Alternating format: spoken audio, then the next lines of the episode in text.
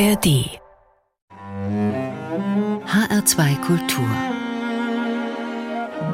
Menschen und ihre Musik.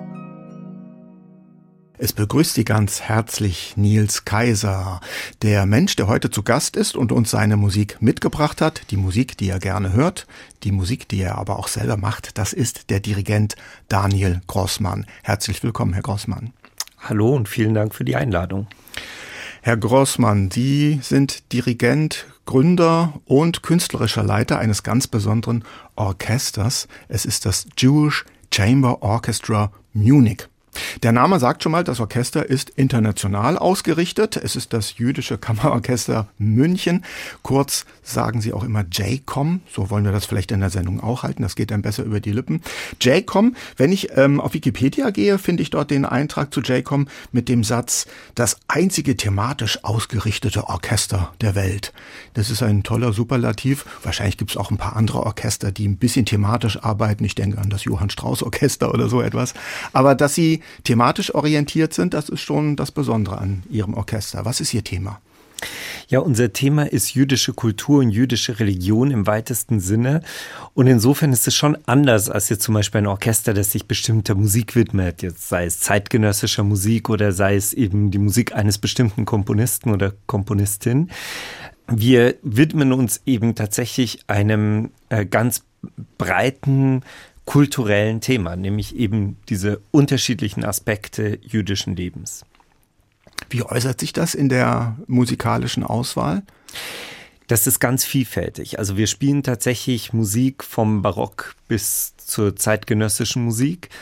Wir spielen auch nicht nur Musik jüdischer Komponistinnen und Komponisten, aber die Konzerte haben immer einen roten Faden, ein Thema, dem wir uns widmen. Also zum Beispiel jetzt zuletzt hatten wir ein Konzert namens Jewish Jazz, wo wir eben Jazzmusik, die irgendwie von jüdischen Künstlern aufgegriffen wurde, musikalisch eben in einer klassischen Form bearbeitet wurde. Dann hatten wir ein Konzert zu dem äh, Dichter Paul Celan. Da ging es eben um Werke, in denen seine Dichtungen verwendet werden, beziehungsweise eine Kammeroper über seinen Briefwechsel mit seiner Frau. Also wie man schon sieht, das ist wirklich sehr breit. Mhm. Also es muss einen Bezug in irgendeiner Form zur jüdischen Kultur geben. Genau. Und ich mhm. sage immer, dass über die vielen Konzerte und die vielen unterschiedlichen Konzertprogramme hinweg ergibt sich dann ein roter Faden oder ein großer Bogen, mit dem wir dann ganz viel über das hm. Judentum erzählen. Ja. Welche Absicht verbinden Sie damit? Die Absicht ist zunächst mal, dass ich das Gefühl habe, dass in Deutschland das Thema Judentum doch sehr eng auf das Thema Holocaust begrenzt ist. Und ich möchte mehr darüber erzählen und ja, Wissen vermitteln oder auch ja, interessante Inspirationen geben. Hm, also Sie sind ein Vermittler zwischen den Kulturen.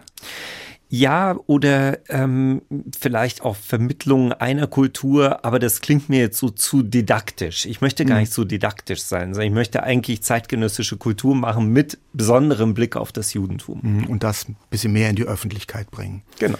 Mhm. Wir werden das äh, in der Musik, die Sie mitgebracht haben, auch erleben können. Das ist ein sehr schönes, buntes Musikprogramm und ich kann schon mal sagen, ich bin sehr gespannt drauf. Mir gefällt die Zusammenstellung unheimlich gut, die Sie gemacht haben. Es ist natürlich Musik vom JCOM dabei, aber auch Musik, die Sie sonst gemacht und dirigiert haben. Natürlich auch viel Musik jüdischer Komponisten. Und es ist eigentlich ein, ein, toller Sprung durch die ganze Klassik von Bach bis Xenakis. Das erwartet uns. Was nicht drin ist, das ist Popmusik, Unterhaltungsmusik oder Rockmusik. Ist das etwas, äh, wozu Sie nicht so einen Draht haben? Also meine Frau sagt immer, ich bin ein Klassik-Nerd und es stimmt ein bisschen. Ich höre tatsächlich kaum Popmusik. Ähm, und tatsächlich ist es auch so, dass ich jetzt keinen engen Draht dazu habe. Gut, also deshalb heute kein Michael Jackson, kein Elton John, muss ja auch nicht sein. Wir hören stattdessen jetzt Verdi. Wir wollen zurückgehen auf Null, wie die musikalische Laufbahn oder das musikalische Leben von Daniel Grossmann angefangen hat. Und da stand am Anfang eine Verdi-Oper. Ja, das war ein lustiger Zufall. Der Cousin meiner Mutter, Adam Fischer, dirigierte Othello an der Bayerischen Staatsoper 1982. Muss man jetzt vielleicht dazu sagen, Sie kommen aus einer Dirigentenfamilie. Adam Fischer, großer bekannter ungarischer Dirigent, der Bruder von Ivan Fischer. Das sind Ihre Onkel. Das sind, ja, also sie sind eigentlich die Cousins meiner Großmutter, aber sie sind genauso alt wie meine Mutter und sind mhm. mit meiner Mutter wirklich sehr eng zusammen aufgewachsen in Budapest. Und er dirigierte eben Othello und spontan bot er meinen Eltern Karten an und meine Eltern fanden keinen Babysitter für meine Schwester und mich und dann haben sie uns kurzerhand mitgenommen. Wie alt waren Sie da? Ich war eben drei Jahre alt, also mhm. wirklich ganz sehr jung. Das ist früh für Othello, ja. Ja, das ist tatsächlich sehr früh. Man überlegt dann vielleicht normalerweise drei Jahre, kann man da schon in die Zauberflöte gehen? Ja, Othello also ist noch mal eine andere Nummer. Eher ungewöhnlich, ja. aber ähm, die Karten waren in der ersten Reihe. Damals waren die Dirigentenkarten in der Staatsoper immer in der ersten Reihe und ich sah ihn dirigieren und für mich war ab da klar, das muss ich später auch machen. Dirigent werden, der Berufswunsch war gefällt? Ja. Schon und ab dem ersten Takt?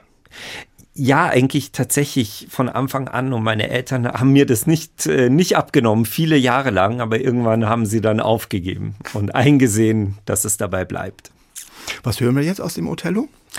Wir hören die äh, Schlussarie von Othello mit äh, Luciano Pavarotti, den ich als Kind sehr, sehr mochte und den ich tatsächlich auch live zweimal in New York auf der Opernbühne gesehen habe.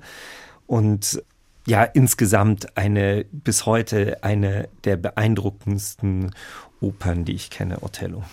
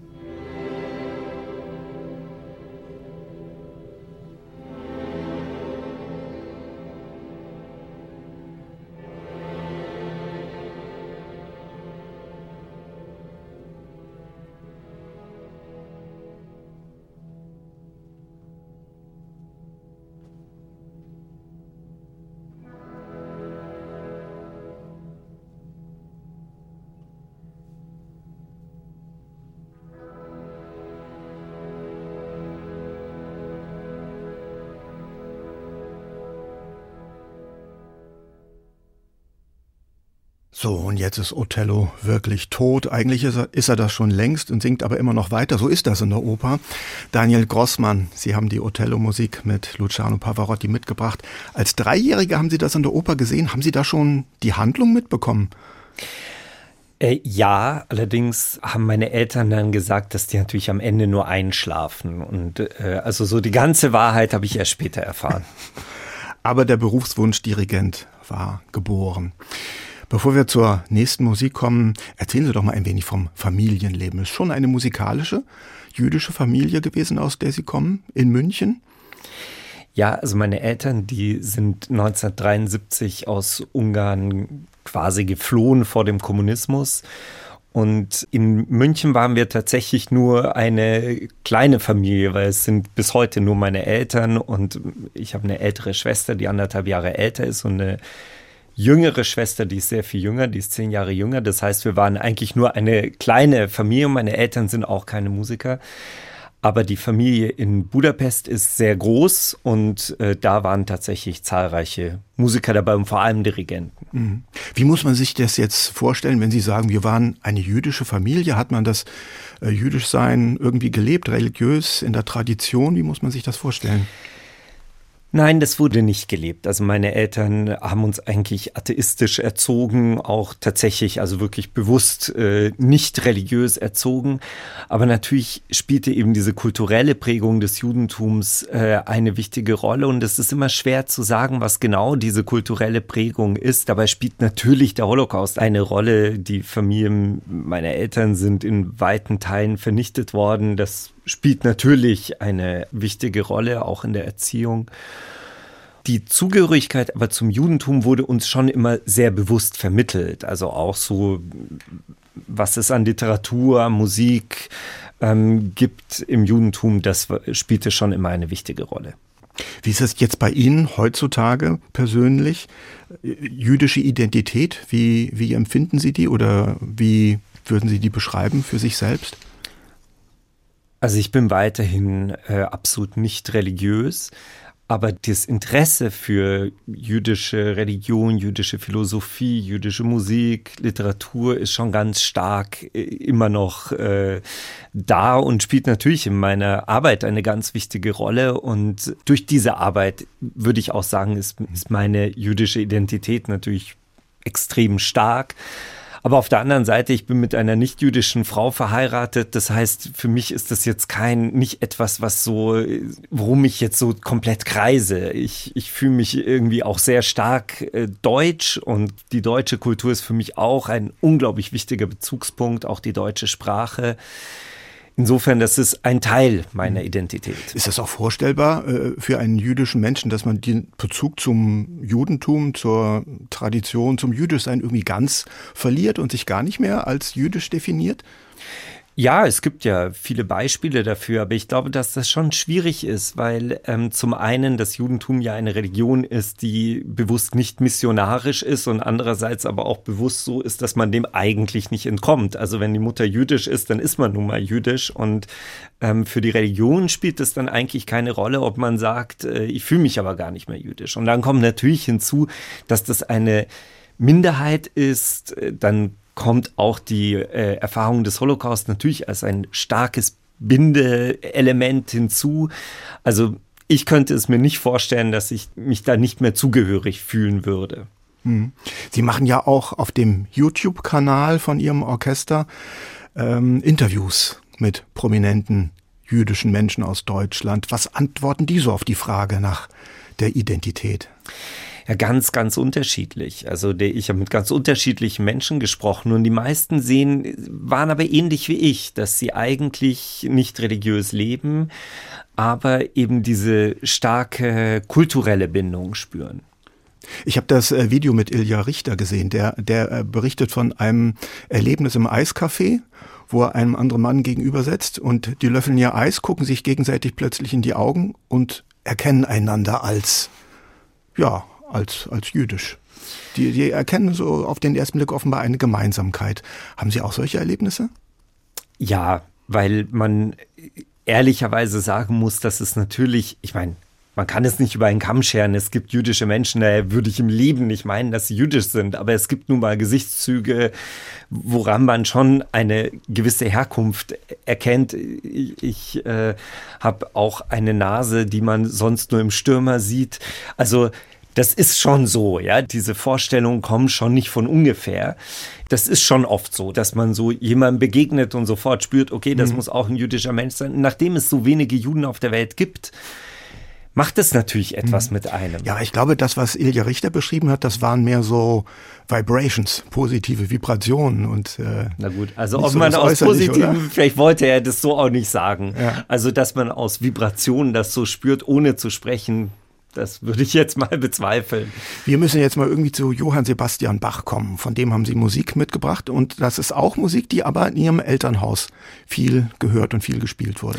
Ja, vor allem in meinem Großelternhaus. Das ist ganz erstaunlich, dass in den jüdischen Familien Bach ganz oft eine ganz, ganz bedeutende Rolle spielt. Also für meine Großeltern war die Matthäus-Passion die absolut, das war das Höchste an musikalischer Schöpfung.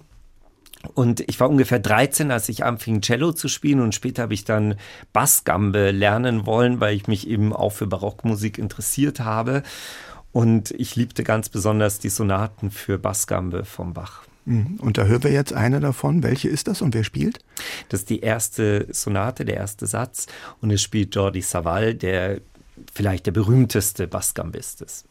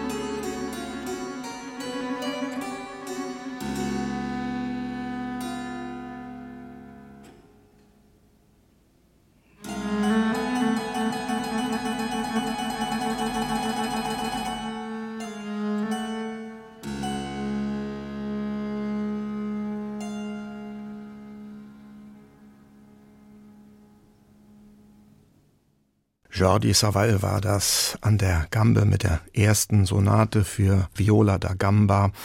Der Mann am Cembalo, das war Ton Kopmann. Mitgebracht hat die Musik hier zu Menschen und ihre Musik in HR2 Kultur, der Dirigent Daniel Grossmann.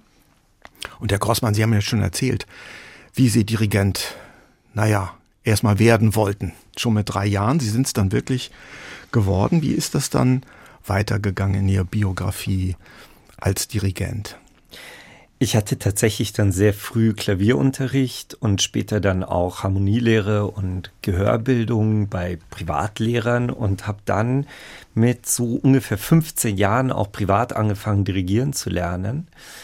Und dann nach der Schule war ich einige Monate in New York, habe dort an der Metropolitan Opera an so einem Young Musicians Program teilgenommen. Eigentlich war das eher für Pianisten, aber die haben auch Dirigierunterricht bekommen und ich habe nur an diesem Dirigierunterricht teilgenommen. Habe dann in Budapest studiert, äh, an der Musikhochschule. Damals gab es dort einen sehr berühmten Dirigierlehrer und habe dann ab 2001, 2002 angefangen mit unterschiedlichen professionellen Orchestern, hauptsächlich in Ungarn zu arbeiten. Also Sie sind praktisch da noch viel zurückgekehrt ins Land Ihrer Eltern nach Ungarn, ne? Ja, ja. Also das war schon ein wichtiger musikalischer Bezugspunkt. Sie haben jetzt Musik mitgebracht von Beethoven und es ist die erste CD, die Sie aufgenommen haben. Genau. Eine das, ganz besondere Aufnahme. Erzählen Sie uns was dazu. Ja, mich hat zu diesem Zeitpunkt sehr interessiert, das war so 2002, 2003 rum, dass die Symphonieorchester immer größer wurden. Und mich hat, mich haben eigentlich kleine Ensemble interessiert, weil ich der Meinung war, dass man viel intimer miteinander Musik machen kann, als wenn man so einen riesen Apparat vor sich hat. Und dann kommt auch noch hinzu, dass ein, der Klang eines großen Orchesters natürlich ein ganz anderer ist, als wenn es nur wenige Musiker sind. Das ist ein viel natürlich größerer Klang, aber auch ein viel runderer Klang. Und mich hat aber dieses bisschen ähm, herbere auch interessiert und äh, mich hat auch diese ähm, originale oder historische Aufführungspraxis interessiert und ich las damals ein Buch über unterschiedliche Orchesterbesetzungen zu Zeiten der jeweiligen Komponisten. Also es ging über Haydn, Bach, Beethoven bis zu Wagner Aufführungen und ich las von einer Uraufführung dieser Eroika in einem privaten Rahmen im Palais Lobkowitz in Wien und äh, über die Besetzung dieser Uraufführung, nämlich mit nur 28 Musikern, und dachte mir, das muss ich unbedingt ausprobieren. Und das ist nicht das, was wir heutzutage gewohnt sind von der Eroica, ne? Absolut. Die, die kennen also eher wirklich mit dem großen, runden, wuchtigen Orchesterklang. Absolut. Also es wird normalerweise von, ich würde sagen, 70, 80 Musikern mhm. gespielt. Und meine Idee war eben eine Aufnahme zu machen am Ort der Uraufführung mit der Besetzung der Uraufführung. Warum war das Orchester damals so klein besetzt? Lag das daran, dass es damals eine Aufführung im privaten Rahmen war bei der Eroica, die Uraufführung, oder waren die Orchester einfach so klein? Nein, die Orchester waren nicht grundsätzlich so klein. Das muss man schon sagen. Also, also das war schon ein besonderer Fall. Aber Sie wollten jetzt einfach nur mal hören, wie hat es damals geklungen, als es wirklich zum ersten Mal aufgeführt wurde, das Werk. Genau, ich wollte mhm. einfach diesen kleinen Rahmen nachvollziehen und tatsächlich muss man einfach sagen, früher war das so, dass nach finanziellen Möglichkeiten die, die Orchestergröße gewählt wurde und das eben nicht so starr war wie heute, mhm. wo man eigentlich die großen Orchester mit einer ähnlichen mhm. Besetzung spielen und diese Fixierung auf 16 erste Geigen gab es damals nicht. Man war würd, viel freier. Wie würden Sie das denn jetzt beschreiben? Wie verändert sich die Eroica durch diese Maßnahmen? Nur 28 Musiker, Musikerinnen und ein spezieller Raum. Also der Raum war sehr, sehr hallig. Das ist schon mal etwas, was natürlich irgendwie in der Aufnahme jetzt vielleicht nicht so zu hören ist. Das heißt also, das diese enorm schnellen Tempoangaben, die bei Beethoven in der Partitur stehen, die sind dann wahrscheinlich doch nicht zur Anwendung gekommen bei der Uraufführung, wenn der Raum so hallig ist? Ja, oder man hat sich um den Hall damals nicht so stark gekümmert, wie man sich heute drum kümmert. Also das hört man auf der Aufnahme nicht so stark, aber was man deutlich hört, das sind einfach nur vier erste Geigen und vier zweite Geigen und das ist einfach eine ungewöhnlich kleine Besetzung und das ist ein viel viel differenzierterer Streicherklang. Man hört einfach die einzelnen Instrumente viel stärker heraus. Jetzt gibt es ja jemanden, der hat das dann später auch gemacht, so eine Aufführung, der Martin Haselböck. Das war vor wenigen Jahren und äh, dem seine Aufnahme auch dort in dem Saal der Uraufführung mit 28 Musikern. Die wird angepriesen als eine Einspielung von musikhistorischer Bedeutung. Äh, ärgert Sie das irgendwie? Sie, Sie haben es ja schon viel früher gemacht. Ähm, also ehrlich gesagt, ich wusste noch nicht mal, dass er es gemacht hat. Nein, das ärgert mich nicht. Ach, äh, haben Sie mal seine Aufnahme gehört? Nein, wie gesagt, ich habe hm. nicht mal gewusst, dass das aufgenommen so, hat. Ja. Ich habe das hm. gar nicht mitbekommen. Ähm, nein, sowas ärgert mich nicht. Ich bin da irgendwie nicht so kompetitiv in solchen Dingen. Wenn wir jetzt den ersten Satz der Eroica hören in dieser äh, Uraufführungsbesetzung, worauf können wir mal besonders achten? Auf, oder Sie haben gesagt, es klingt alles etwas herber. Wo, wo kann man das hören? Wo? Ja, so gleich am Anfang mit den äh, großen Akkorden, mit denen das einsetzt, die klingen gleich mal total anders, als man es gewohnt ist. Dann hören wir uns das jetzt mal an. Der ganze erste Satz der Eroica dauert in ihrer Aufnahme 16 Minuten. Wir sollten vielleicht noch sagen, wer sind denn eigentlich die 28 Musiker? Das äh, JCOM, also das Jewish Chamber Orchestra Munich, gab es damals noch gar nicht. Mit wem haben Sie das aufgenommen? Das waren äh, Musikerinnen und Musiker hauptsächlich aus Wien und tatsächlich lustigerweise viele aus dem Orchester von Martin Haselberg. Der es dann ja später auch nochmal mit einem Wiener Orchester aufgenommen hat. Fein. Also, das Ensemble 28, so haben sie das damals genannt, mit dem ersten Satz der Eroica dirigiert von Daniel Grossmann.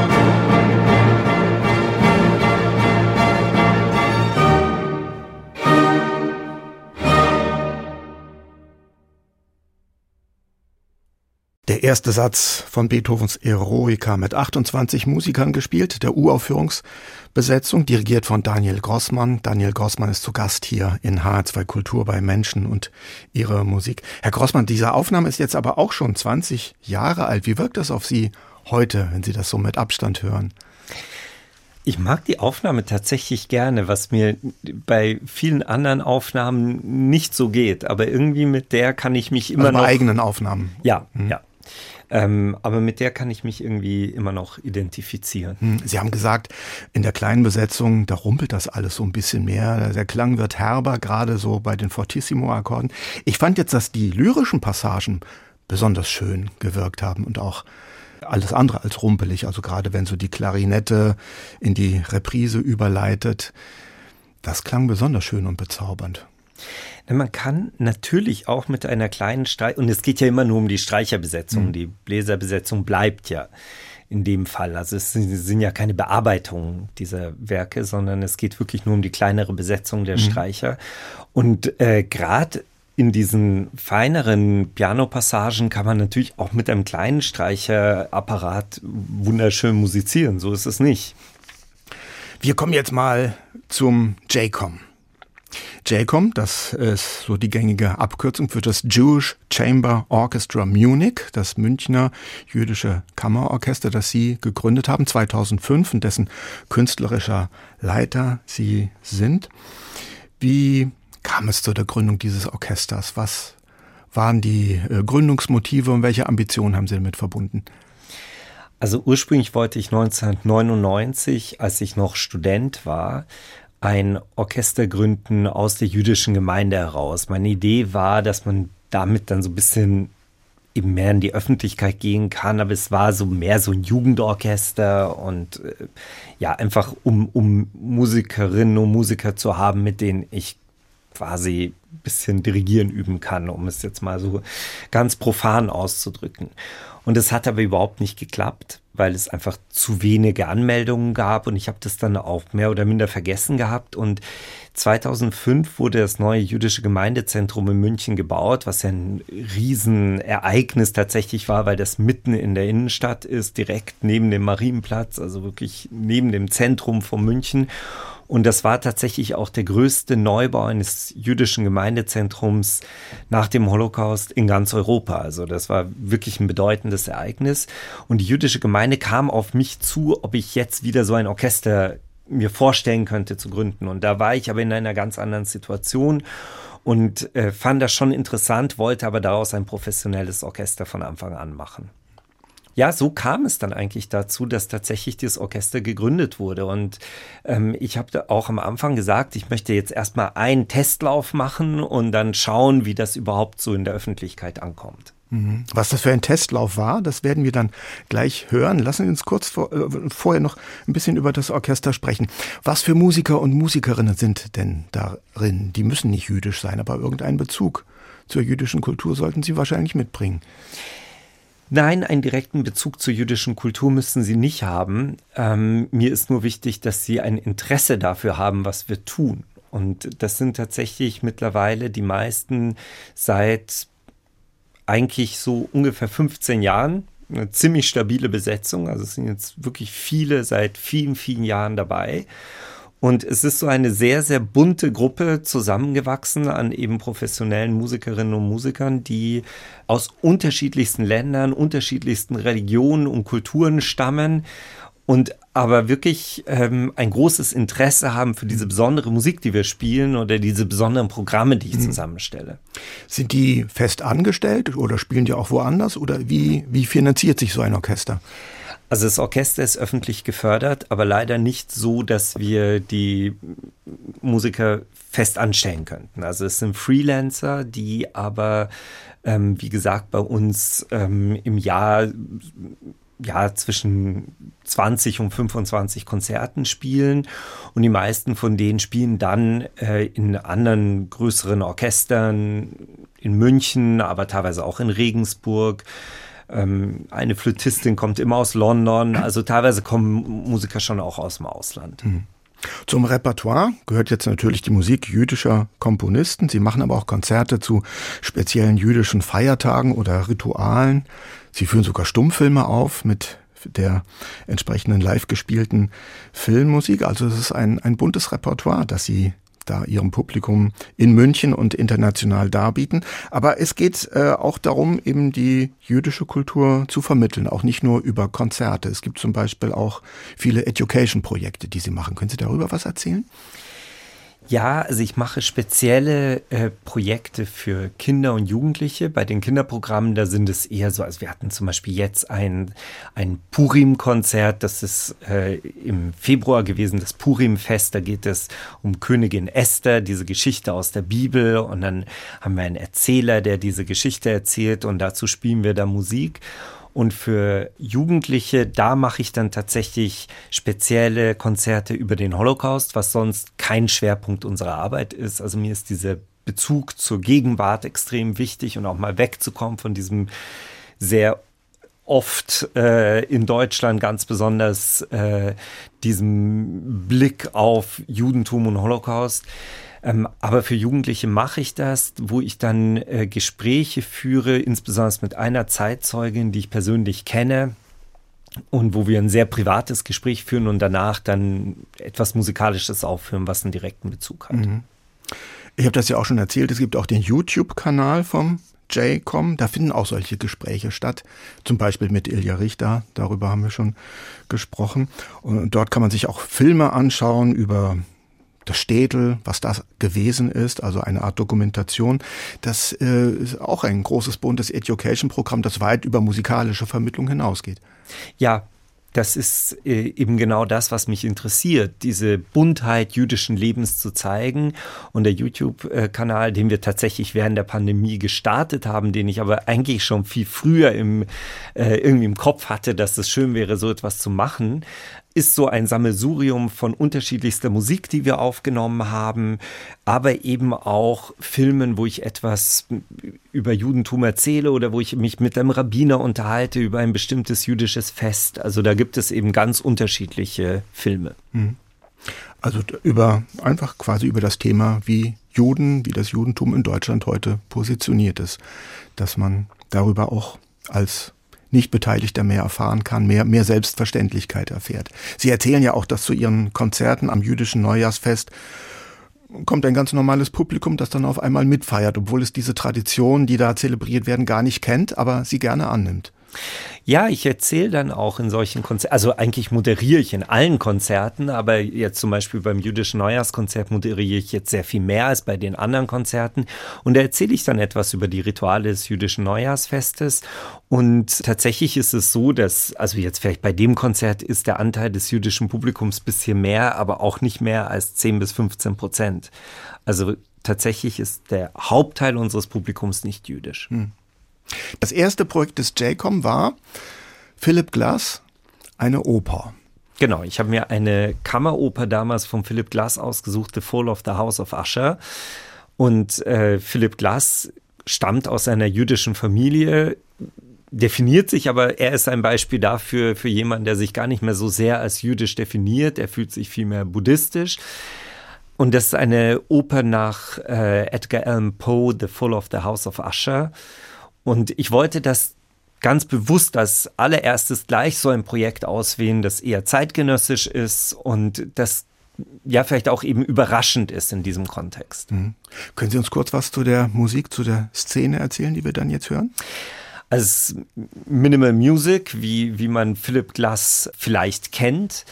Und äh, diese Szene ist vom Anfang äh, der Oper und es geht um zwei Freunde, die sich schon sehr, sehr lange nicht gesehen haben. Und einer dieser Freunde kommt gerade an und sie treffen sich nach vielen, vielen Jahren wieder. Und es beginnt also so eine wie es bei Edgar Allan Poe immer ist, so eine bisschen gruselige Szene, aber in diesem Fall ist sie auch sehr psychologisch, eine tolle Geschichte. Man hört dann auch noch die, die Schwester des Hausbesitzers genau, von aus der, der man Ferne singen. Ne? Von weiß, ob sie überhaupt noch lebt. Ja. Also das ist eine interessante Geschichte. Gut. Es gibt keinen Mitschnitt von der Aufführung. Ne? Wir hören jetzt nicht das JCOM, wir hören das Ensemble der Wolf Trap Opera aus den USA und das Escape Chamber Orchestra mit der eben geschilderten Szene aus The Fall of the House of Usher von Philip Glass.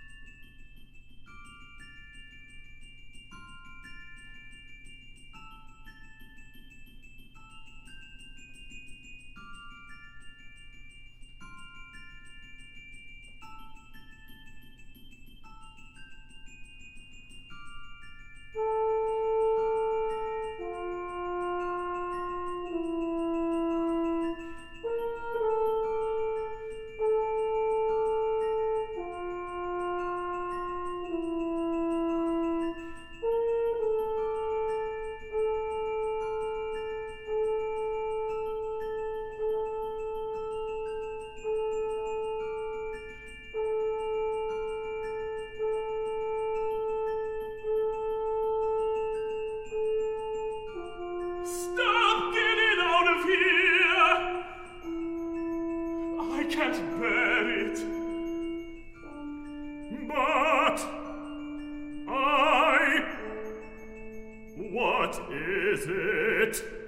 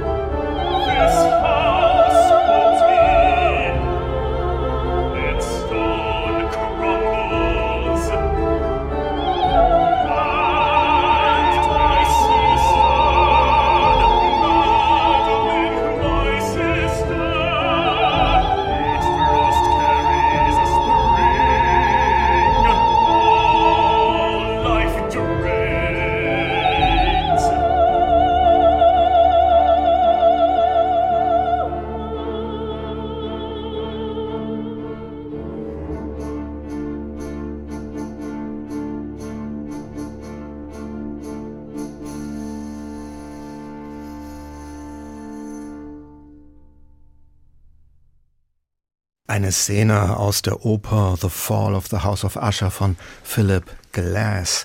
Eine ganz besondere Rolle hat diese Musik im Leben von Daniel Grossmann gespielt. Es war die erste Produktion mit dem Jewish Chamber Orchestra Munich, dessen künstlerischer Leiter Herr Grossmann Sie sind.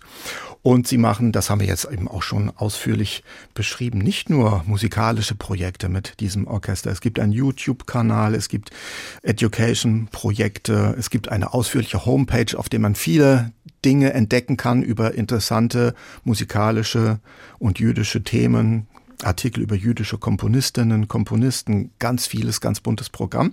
Und es gibt ganz neu etwas, worüber wir jetzt unbedingt sprechen sollten, denn das ist was ganz Neues, was Sie ins Leben gerufen haben. Das ist eine E-Learning-Plattform über die Musik im KZ Theresienstadt. Alles das müssten wir jetzt vielleicht mal kurz erklären, was das ist. Sie erklären auf dieser Plattform die Musik, die damals im KZ in Theresienstadt gemacht worden ist und was es mit der auf sich hat. Aber E-Learning-Plattform, was ist das genau? Was muss man sich da vorstellen? Ja, also dieses Projekt ist äh, am Ende sehr viel größer geworden, als ich zunächst äh, dachte. Es gab eine Ausschreibung von der Bundeskulturstiftung, wo es darum ging, dass man auch im Zusammenhang mit der Pandemie digitale Projekte machen sollte. Und meine Idee war, dass wir eine E-Learning-Plattform, also eine Online-Plattform machen, auf der man eben über dieses spezielle Thema Musik im Konzentrationslager Theresienstadt etwas lernen kann. Das ist ein mhm. Thema, das mich schon viele, viele Jahre beschäftigt, weil das ja ein sehr spezielles äh, Konzentrationslager war. Es war kein Barackenlager, es ist eine kleine Stadt, die bis heute existiert und da gab es eben ein sehr, sehr vielfältiges kulturelles Programm, das die jüdischen Häftlinge dort organisiert haben. Und es gab zahlreiche Komponisten, die dort interniert waren und äh, dort Musik komponiert haben. Und meine Idee war eben, darüber etwas zu erzählen auf einer digitalen Plattform. Und während der Entstehungsphase wurde es eben immer größer was daraus geworden ist, es sind 3D-Räume, durch die man sich tatsächlich wie in einem Computerspiel bewegen kann. Und in diesen Räumen erfährt man, also im ersten Raum erfährt man grundsätzlich etwas zum Konzentrationslager Theresienstadt. Dann ähm, sieht man da Filme. Ich habe mit einer Zeitzeugin auch gesprochen. Man hört unterschiedliche Audiotracks, wo, wo Dinge erklärt werden. Man sieht Bilder. Und es gibt dann ein Arbeitsblatt dazu, das Schülerinnen und Schüler quasi bearbeiten müssen und um Multiple-Choice-Antworten geben müssen. Und daraus entsteht dann ein Lösungswort. Und mit diesem Lösungswort kommt man dann in einen zweiten Raum. Da geht es um das kulturelle Leben in Theresienstadt. Auch wieder in einem 3D-Raum und dann im dritten Raum indem man wiederum durch ein Lösungswort erreicht, geht es speziell eben um Viktor Ullmann und sein letztes großes Werk, das er in Theresienstadt komponiert hat, für ähm, eigentlich Klavier und Sprecher, das wir aufgenommen haben mit Kammerorchester und Sprecher in einer Fassung für Kammerorchester und Sprecher. Und äh, wir haben das im Studio aufgenommen, dann haben wir Playback-Aufnahmen in Theresienstadt gemacht, sodass man also auch die Räume sieht, wie das damals ausgesehen hat und wie es heute eben in dieser Gedenkstätte noch steht oder teilweise auch in dieser Stadt, die noch bewohnt wird. Und das kann man sich dann in einem 360-Grad-Video anschauen. Ich habe das gemacht. Ich fand, das waren ganz interessante Bilder, denn man sieht dort eben die, die Räume dieses Konzentrationslagers, den, den Waschraum, den Schlafraum. Aber diese Räume sehen natürlich nicht so aus, wie sie damals ausgesehen haben. Es ist heute alles sauber und aufgeräumt. Und das ist, glaube ich, auch etwas, was Sie vermitteln wollen, dass das wie es damals war, nicht wie es jetzt ist. Und ich finde diesen Versuch ganz interessant, da jetzt in diesen Raum Musiker reinzusetzen, die ein Stück spielen. Dadurch sieht der Raum auf einmal schon ganz anders aus. Natürlich nicht wie früher, aber er, er verändert sich dadurch. Und das ist ein äh, interessanter Effekt. Ja, und eben interessant an dieser Stadt ist, dass ist ja, äh, Stadt ist total übertrieben. Es ist ein, ein Städtchen oder ein Dorf, es ist ganz klein. Und das Interessante eben ist, dass dadurch, dass dort heute Menschen leben, es so ein äh, Hybrid aus Gedenkstätte und doch bewohnter Stadt ist. Und insofern ist es eine besondere Atmosphäre dort. Also mhm. es ist, es stimmt schon, es sind saubere Räume, aber trotzdem ist es nicht so, wie, wie man jetzt in eine normale oder wie man sonst von, von solchen Konzentrationslager, Gedenkstätten kennt, die, die jetzt so rein museal sind. Mhm. Wie verändert das die Psyche beim Spielen, beim Musizieren in so einem Raum? Ganz stark, ganz stark. Also das Erlebnis dort wirklich am Ort zu sein und, und also es ist sowieso bedrückend natürlich dieser Ort. Und dann diese Musik dort zu spielen, ist schon sehr speziell. Das war ja auch Viktor Ullmanns letzte Komposition, ne? bevor er deportiert wurde nach Auschwitz und dort, man vermutet, gleich bei der Ankunft dann eben umgebracht worden ist. Also auch ein ganz besonderes Stück, das Sie da ausgesucht haben. Wir wollen daraus jetzt mal den Anfang hören. Um was geht es da genau in der Musik? Also er hat eine interessante Textvorlage ausgewählt. Das ist eines der ganz wenigen Melodrame. Also es ist wirklich für Sprecher und Klavier in der ursprünglichen Fassung. Und er hat einen Text von Rilke ausgewählt den man sicherlich sehr unterschiedlich lesen kann. Äh, es geht um einen jungen Mann, der voller Begeisterung in den Krieg zieht und kaum beginnt die Schlacht, ist er auch schon äh, eigentlich in der allerersten Schlacht äh, tot. Und ich verstehe diese, die, diesen Text sehr biografisch, weil der Vater von Viktor Ullmann ein begeisterter Berufssoldat war. Und ich glaube, deshalb hat er diesen Text auch ausgewählt. Mhm. Also wir hören den Anfang von Weise von Liebe und Tod des Kornetts Christoph Rilke, Text von Rainer Maria Rilke, Musik von Viktor Ullmann, gespielt vom JCOM, dem Jewish Chamber Orchestra Munich, geleitet von Daniel Grossmann. Der Text erzählt am Anfang von der Ankunft des, des Kornetts am Kriegsschauplatz in Ungarn. Er kommt von zu Hause und er schildert in einer sehr bedrückenden poetischen Sprache so die Eindrücke dort an dem Kriegsschauplatz, wo dann bald die Schlacht stattfinden wird.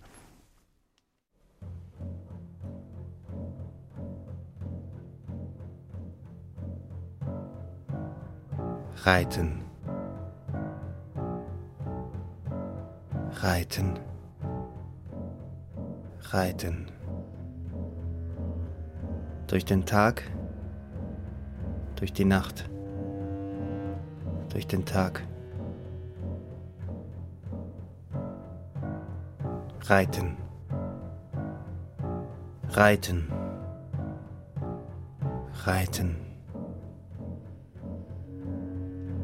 Und der Mut ist so müde geworden und die Sehnsucht so groß.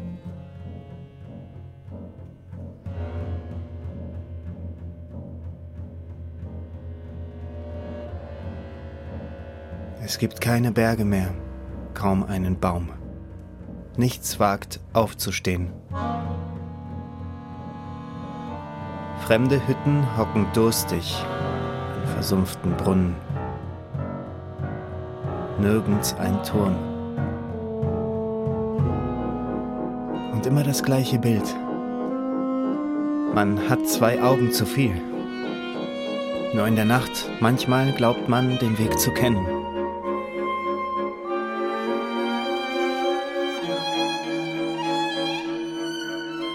Vielleicht kehren wir nächtens immer wieder das Stück zurück, das wir in der fremden Sonne mühsam gewonnen haben.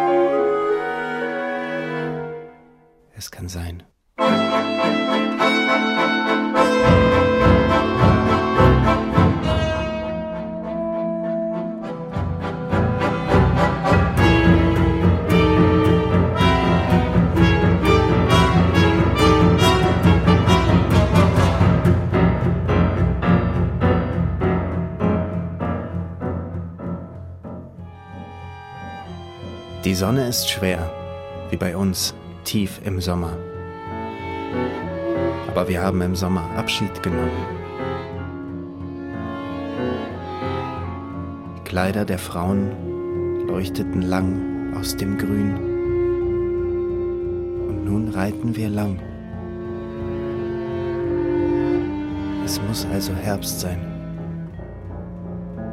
Wenigstens dort, traurige Frauen von uns wissen.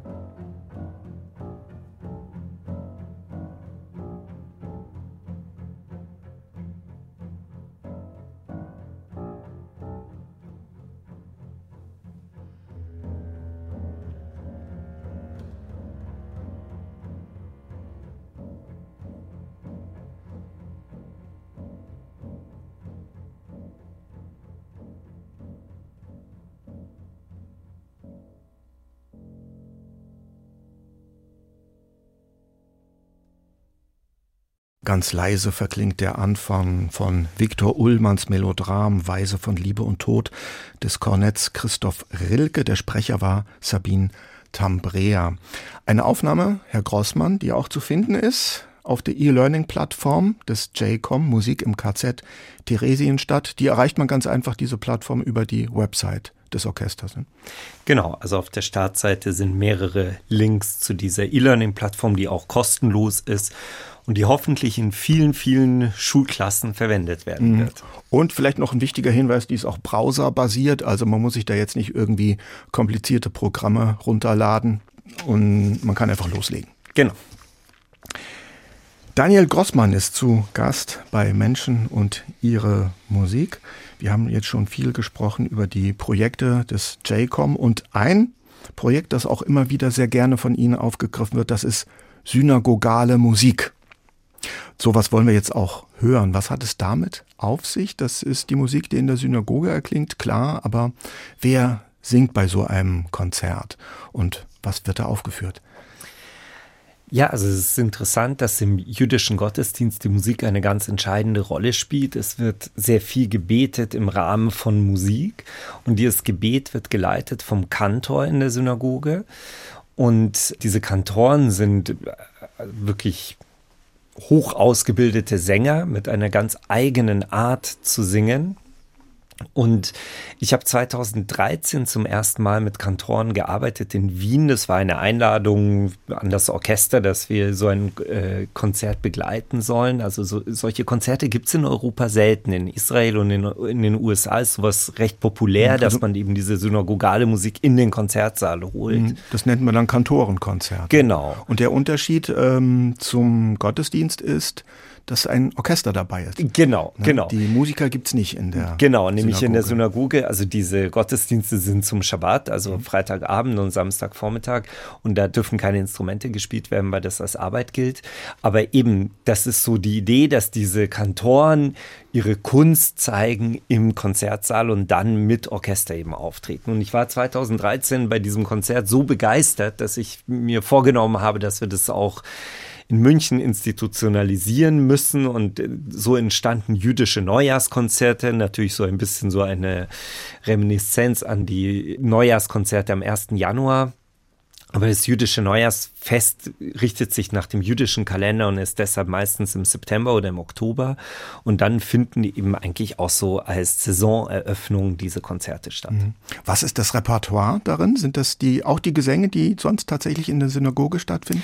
Genau, das sind diese Gesänge und ich konzentriere mich vor allem auf die Musik der äh, osteuropäischen Kantoren, weil das für mich äh, eigentlich so das Repertoire ist, das mich interessiert. Es gibt im Gegensatz dazu auch äh, ganz besonders deutsche Komponisten wie Lewandowski zum Beispiel, dessen Musik ich jetzt weniger aufführe.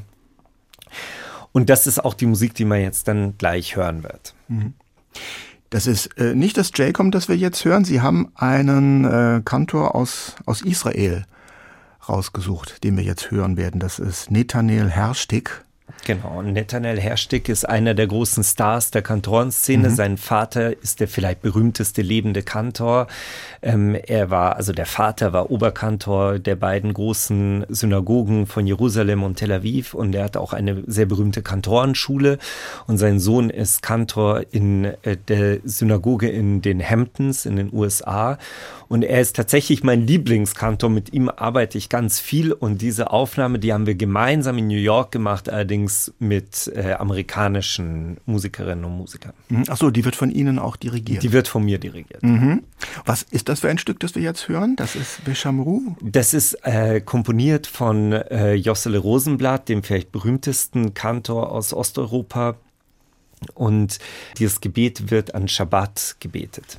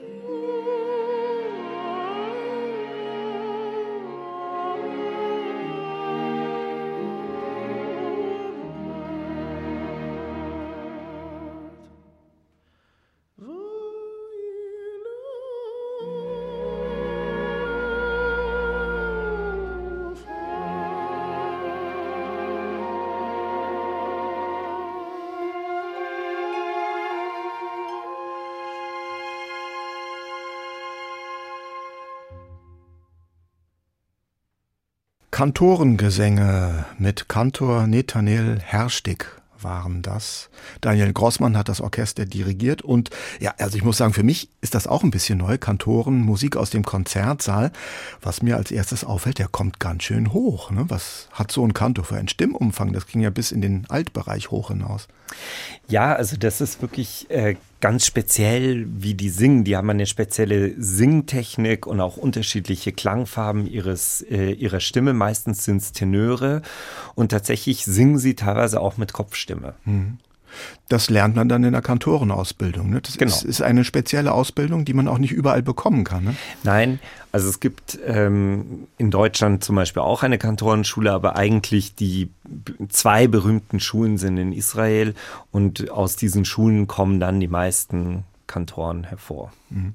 Sie haben jetzt schon gesagt, das Stück, das wir gerade gehört haben, das hat komponiert Jossele Rosenblatt, also einer der großen äh, Kantoren, auch Komponisten vom Anfang des 20. Jahrhunderts. Das Arrangement aber hat jemand von heutiger Zeit gemacht und das ging schon so ein bisschen ja Richtung Unterhaltungsmusik, ne, vom vom Touch her. Gehört das zu den Kantorenkonzerten dazu, dass die in, in so einen Sound gehen, um vielleicht auch ein großes Publikum anzusprechen? Ja, aber ehrlich gesagt, auch in der Synagoge geht das bisschen in diese Richtung. Also es gibt zum einen tatsächlich auch zeitgenössische äh, kantorale Stücke, die so ein bisschen Richtung Popmusik gehen. Also es ist ein bisschen wie mit Gospel, dass mhm. man versucht, wirklich die Menschen auch zu berühren, dass man versucht, sie auch mitzunehmen, sie mitsingen zu lassen. Also es sind schon ein bisschen Showmaster auch, die Kantoren. Okay. Dann machen wir jetzt einen krassen Wechsel zu einer Musik, die alles andere als ein Showpiece ist. Wir hören was von Yannis Xenakis. Das ist jetzt zwar nicht serielle Musik, ähm, aber äh, klingt auch nicht viel anders so vom Höreindruck. Es ist ähm, ein Stück, das unglaublich schwer zu spielen ist für einen Pianisten. Sie haben es aber gemeistert, obwohl Sie gar kein Pianist sind oder zumindest nicht als solcher auftreten. Erzählen Sie uns davon. Also was mich bei Xenakis fasziniert, ist, dass er ja eigentlich nur ein Autodidakt als äh, Komponist war. Er war eigentlich Bauingenieur und er hat bei Le Corbusier gearbeitet und er hat grafische Programme äh, geschrieben am Computer, mit denen er die Grafiken, die er gezeichnet hat, umsetzen konnte in Musik. Also für die damalige Zeit unglaublich modern.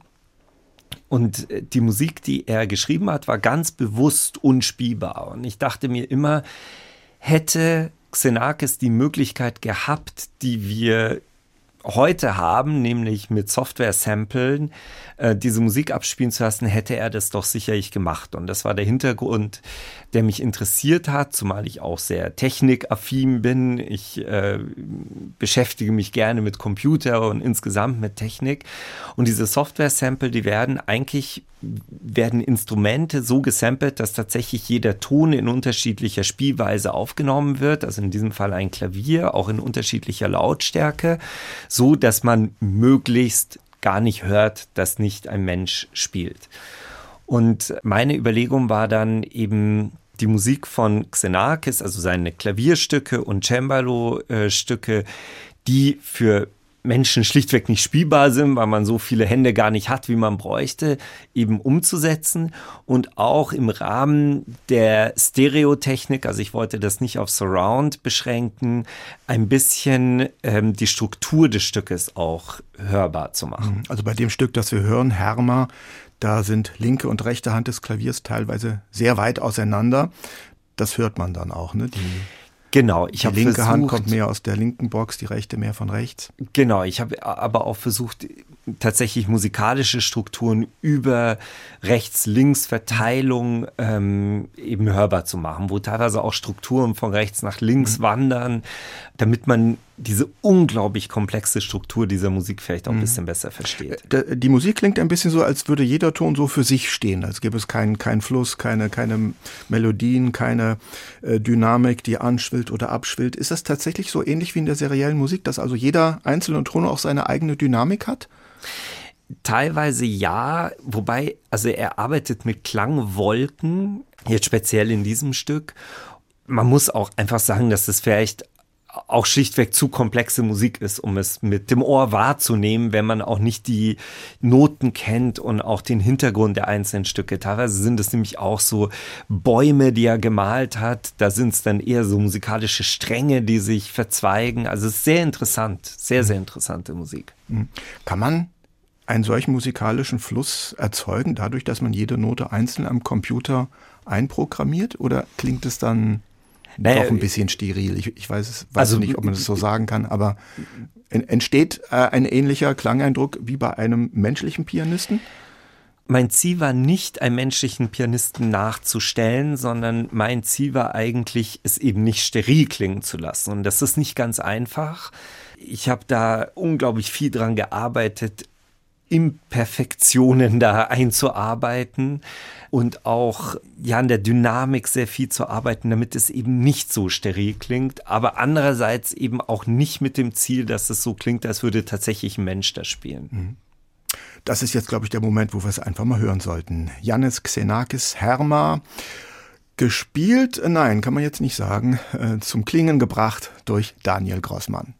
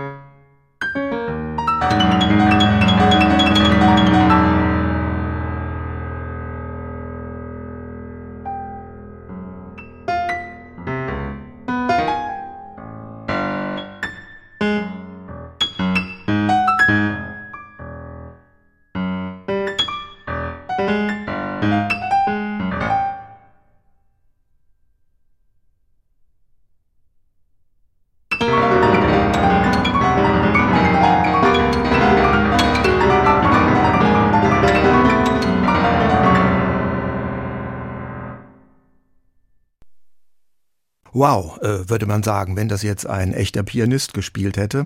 War aber die Musikmaschine aber kunstvoll programmiert von Daniel Grossmann. Herma von Janis Xenakis haben wir gehört. Wie lange haben Sie gebraucht, um das in den Computer reinzukriegen? Also in den Computer bekommt man es relativ schnell rein, weil man muss quasi die Musik äh, tatsächlich abtippen in ein Notensetzprogramm und dann gibt man das als eine MIDI-Datei aus und dann wird das in eine Software eingespielt, wo man dann tatsächlich jeden Ton, die Länge exakt einstellen kann, die Lautstärke exakt einstellen mhm. kann und da beginnt dann die eigentliche Arbeit. Also ich mhm. habe circa ein Jahr dran gearbeitet, jetzt nicht jeden Tag, aber viele, viele Stunden dran gearbeitet, bis es so klang, wie es jetzt klingt. Mhm. Es ist ja nicht nur ein Stück, das Sie so bearbeitet haben, es ist eine ganze CD draus geworden mit Xenakis Musik. Jetzt muss ich aber noch mal eins fragen, ganz hinterhältig auf der CD oder beziehungsweise die CD, die damit äh, produziert worden ist, die wirbt mit dem Satz für menschliche Hände unspielbar.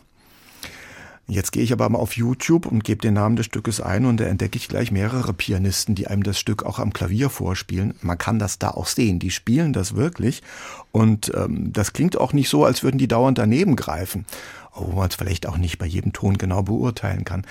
Also ist es anscheinend doch spielbar oder spielen die eine andere Version oder spielen die es nicht ganz so genau oder huddeln die vielleicht auch mal ein bisschen? Naja, also die Herausforderung für Menschen ist dann daraus eine Version zu machen, die irgendwie spielbar ist. Alle, alle Töne können sie Also die spielen nicht das, was wir eben gehört haben sie spielen schon da. Also man erkennt das Stück auch ja. wieder, aber es sind nicht alle Töne. Genau, es erklingen ja. einfach nicht alle mhm. Töne und natürlich sind manche Strukturen nicht so deutlich dargestellt, weil es einfach technisch gar nicht geht.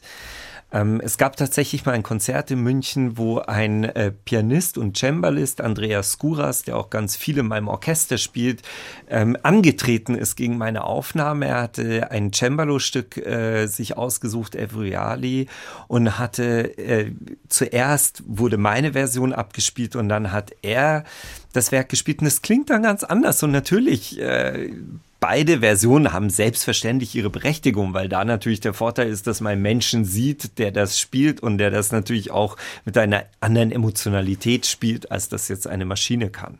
Ja, aber so ein bisschen dieser Virtuoseneffekt kommt dann ja auch dazu. Also ein bisschen fühlt man sich auch wie im Zirkus, ne? weil man bewundert einfach nur das Können. Ja, aber das ist ja eigentlich das, was das Stück ja nicht, nicht möchte. Es geht ja nicht mhm. ums Können, sondern Xenakis fand es eben tatsächlich notwendig musikalisch. Hm. Wie hat das Publikum reagiert? Haben die irgendwie abgestimmt? Ich fand das besser, das war schöner oder? Nein, das war natürlich nicht das Ziel, daraus jetzt eine Abstimmung zu machen und es war auch viel Fachpublikum da und dann wurde halt gefachsimpelt, wie, so das, schön, ja. wie, wie sich das Xenakis eigentlich hm. vorgestellt hat. Daniel Grossmann ist zu Gast bei Menschen und ihre Musik in HR2 Kultur, der Gründer und künstlerischer Leiter des Jewish Chamber Orchestra Munich, JCOM kurz gesagt. Und wir kommen jetzt mal wieder zu einem Komponisten, den Sie sehr gerne mögen, deshalb haben Sie auch Musik von ihm mitgebracht, der auch vom JCOM gerne mal aufgeführt wird. Das ist Mieczysław Weinberg. Ja, Weinberg habe ich entdeckt tatsächlich während meiner Arbeit mit dem Orchester.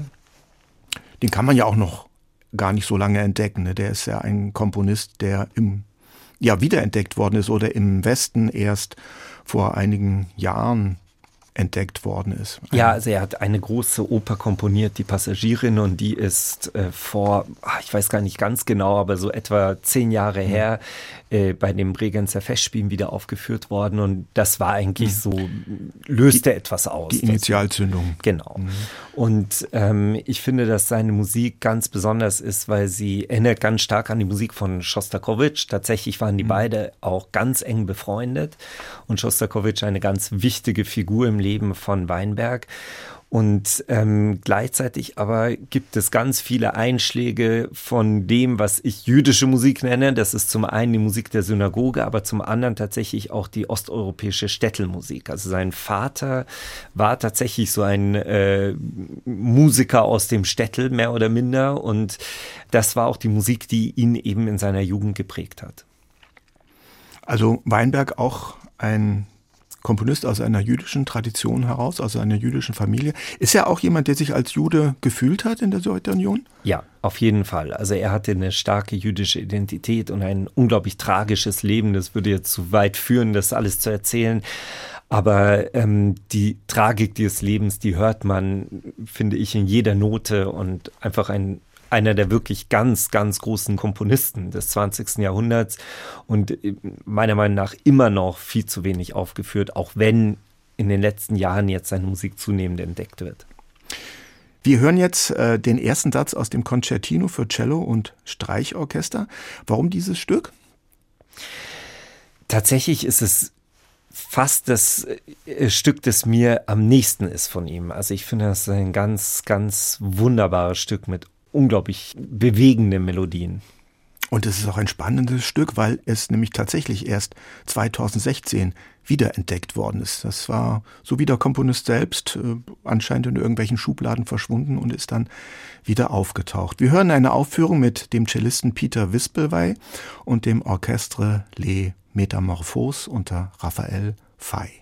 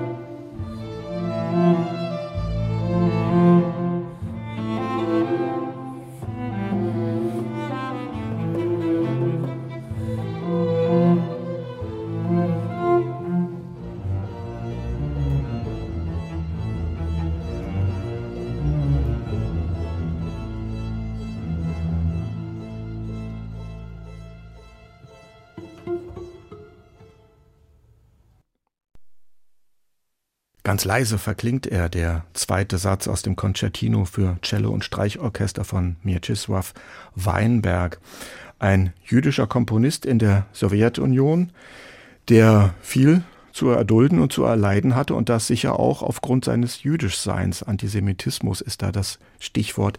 Jetzt habe ich hier einen Dirigenten und Musiker, der sich auch als jüdisch bezeichnet. Sie haben viel erzählt von der kulturellen Vermittlungsarbeit, die sie machen. Man soll nicht immer so viel über den Holocaust sprechen, sondern auch, natürlich soll man, aber auch über die Gegenwart, was Judentum heute bedeutet. Jetzt frage ich mal so ganz direkt, gehört denn eigentlich auch Angst dazu zum Judensein heute in Deutschland? Angst vor Antisemitismus, vor Übergriffen oder spielt das vielleicht in der kulturellen Blase, in der Sie sich glücklicherweise befinden, nicht so eine große Rolle? Also ich glaube, generell spielt das Thema natürlich eine Rolle. Das lässt sich nicht äh, verleugnen. Aber in meiner Arbeit direkt spielt es keine Rolle, weil wir tatsächlich, wie Sie sagen, uns in einer Blase befinden, wo ich sehr, sehr selten bis hin zu nie Antisemitismus begegne. Aber wie gesagt, das hat sicherlich damit zu tun, dass wir in der absoluten Nische der Hochkultur mhm. sind und einfach auch in dieser Szene gar nicht wahrgenommen mhm. werden. Also das heißt, vorm Konzertsaal, wenn das J-Com auftritt, ist, muss kein Polizeischutz äh, aufmarschieren, wie zum Beispiel vor den jüdischen Schulen, wie wir das in Frankfurt oder auch in München ja eigentlich schon immer so erlebt haben, nicht nur heute, das war auch schon vor Jahrzehnten so. Genau, das ist, äh, bei uns gibt es keinen Polizeischutz, aber im Gegensatz eben zu den jüdischen Institutionen, wo Polizeischutz steht, bekommen wir auch keine Drohbriefe, wie mhm. es diese Institutionen tagtäglich erleben. Das ist dann eben doch die glücklicherweise zumindest kulturelle Nische. Wie hat sich denn das jüdische Leben in Deutschland verändert? Sie sind aufgewachsen in den 80er, 90er Jahren. Ähm, was hat sich verändert? Wird es mehr als Bestandteil der deutschen Kultur wahrgenommen als zu Ihrer Jugend- oder Kinderzeit?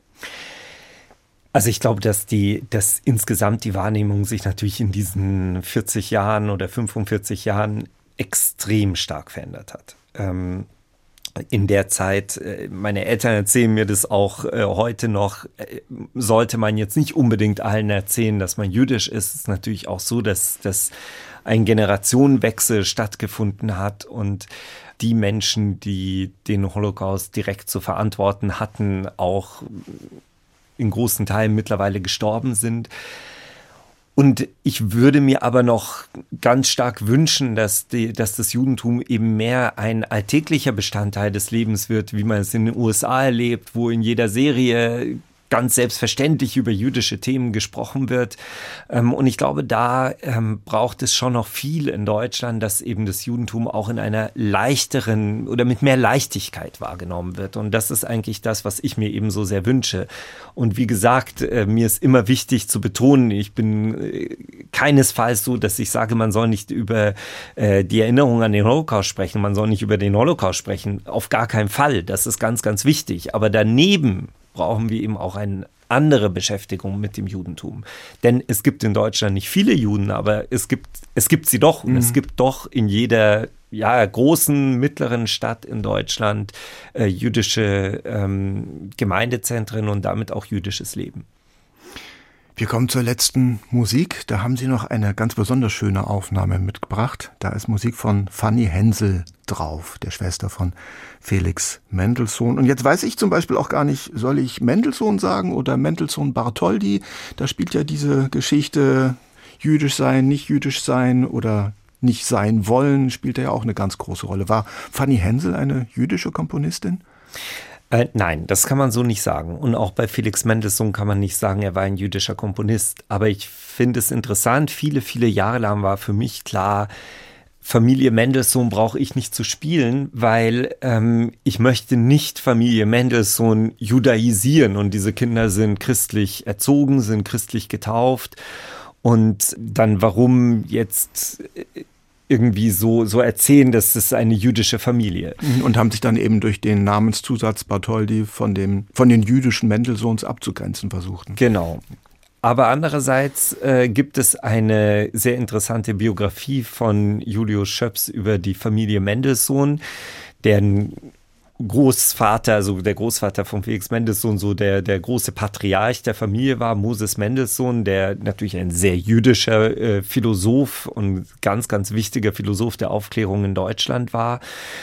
Und wenn man diese Biografie über die unterschiedlichen Generationen dieser Familie hinweg liest, dann wird das eben nicht mehr so klar. Und es gibt Aussprüche von, von Felix Mendelssohn, wo er auf sich selber als Juden Bezug nimmt. Und das ist dann doch schon sehr interessant und äh, sehr erstaunlich. Äh, Fanny Hensel hat sich sicherlich weniger jüdisch gefühlt als ihr Bruder, der wie gesagt sich auch nicht eindeutig als Jude identifiziert hat, aber sich trotzdem äh, seiner jüdischen Herkunft sehr bewusst war. Und ich habe eine CD aufgenommen mit der israelischen Sängerin Chen Reis, wo wir mehrere Lieder und auch zwei Arien von Fanny Hensel und Felix Mendelssohn aufgenommen haben und aus dieser CD eben habe ich jetzt dieses Lied mitgebracht, weil auch diese künstlerische Zusammenarbeit mit Ren Reis in den letzten Jahren extrem wichtig geworden ist. Das Lied ist ein bisschen untertrieben. Das ist eine richtige dramatische Szene, ne, die Fanny Hensel auch für Orchester auskomponiert hat. Hero und Leander, das ist so die, die antike Version von den zwei Königskindern. Leander ertrinkt bei dem Versuch, zu Hero zu gelangen und davon erzählt diese dramatische Szene, aus der wir jetzt zumindest noch den Schluss hören können. Daniel Grossmann, vielen Dank, dass Sie hier waren bei Menschen und ihre Musik. Viel spannende Musik mitgebracht haben und wir haben über viele interessante, spannende und auch sehr wichtige Themen gesprochen. Zum Schluss jetzt noch Chen Reis und das Jewish Chamber Orchestra Munich, geleitet von Daniel Grossmann. Nils Kaiser sagt Tschüss und vielen Dank, Herr Grossmann, dass Sie hier bei uns waren. Vielen Dank nochmal für die Einladung.